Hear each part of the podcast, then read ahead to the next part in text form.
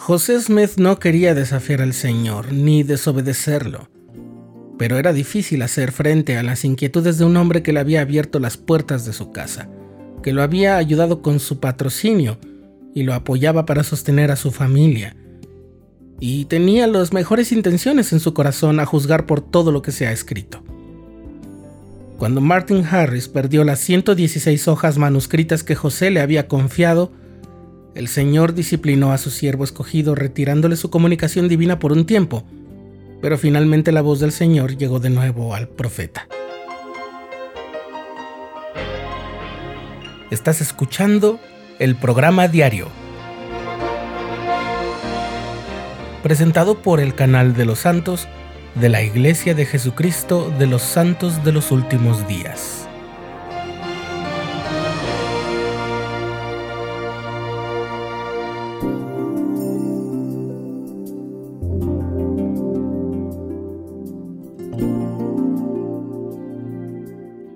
Martin Harris era un hombre acomodado y de buena reputación que había trabado amistad con los Smith.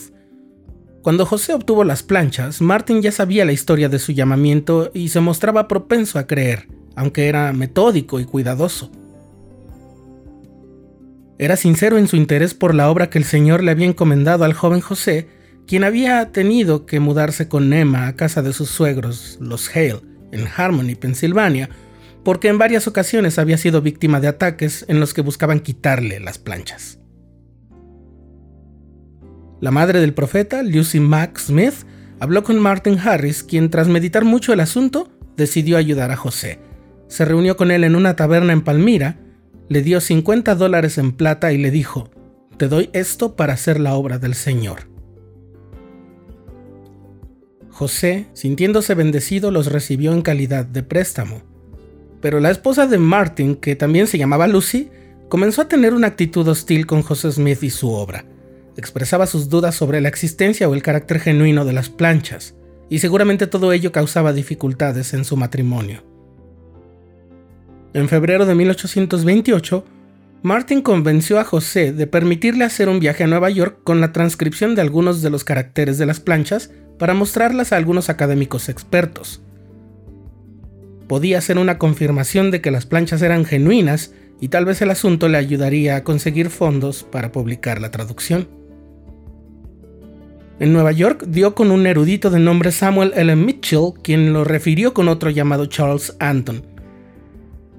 Martin afirmó que Anton declaró que los caracteres eran auténticos hasta que se enteró de la forma en que José Smith los había obtenido. Martin volvió del viaje más convencido que nunca de que José Smith era un profeta de Dios y de que las planchas y los caracteres eran antiguos y verdaderos. Pero Lucy Harris era cada vez más hostil y le reclamaba a su esposo Martin que José estuviera explotándolo para financiar un fraude. Martin entonces le pidió a José que consultara al Señor si podía llevar lo que llevaba traducido a casa y mostrarlo a su esposa y a otras personas José quería ser justo y bueno con Martin y mostrarle su gratitud, porque él le había dado su amistad y apoyo cuando nadie más lo había hecho. La respuesta que dio el Señor a José fue que no lo hiciera. Martin entonces insistió. José preguntó y la respuesta fue la misma. Fue después de mucho insistir que el Señor otorgó su permiso bajo ciertas condiciones. Martin debía mostrar esas páginas solamente a su esposa, sus padres, su hermano y su cuñada. Y así lo hizo Martin Harris, pero un breve descuido bastó para que el manuscrito se perdiera. José supo que las cosas no iban bien.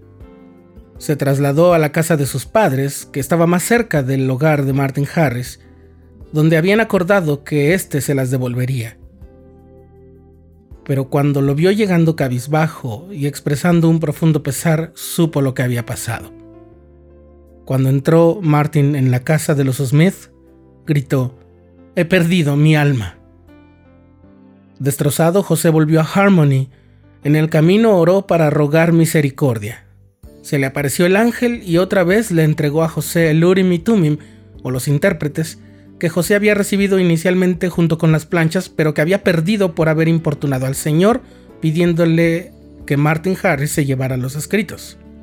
Mediante esos artefactos divinos, el Urim y Tumim, José Smith recibió la primera de las revelaciones cuyo texto se ha preservado y que es la que constituye la sección 3 de Doctrina y Convenios, y que es una fuerte reprimenda. ¿Con cuánta frecuencia has transgredido las leyes de Dios? dice el Señor en esa revelación, y has seguido las persuasiones de los hombres. No debiste haber temido al hombre más que a Dios pero también le brindó esperanza. Recuerda que Dios es misericordioso, arrepiéntete pues y todavía eres escogido y llamado de nuevo a la obra. Martin Harris llegó a ver por sí mismo las planchas en las manos de un mensajero celestial.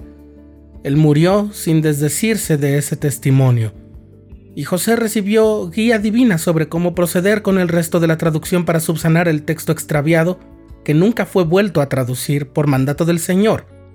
Y a pesar de los esfuerzos que se hicieron por evitar la salida a luz de la traducción de las planchas, fue publicado el libro de Mormón, otro testamento de Jesucristo.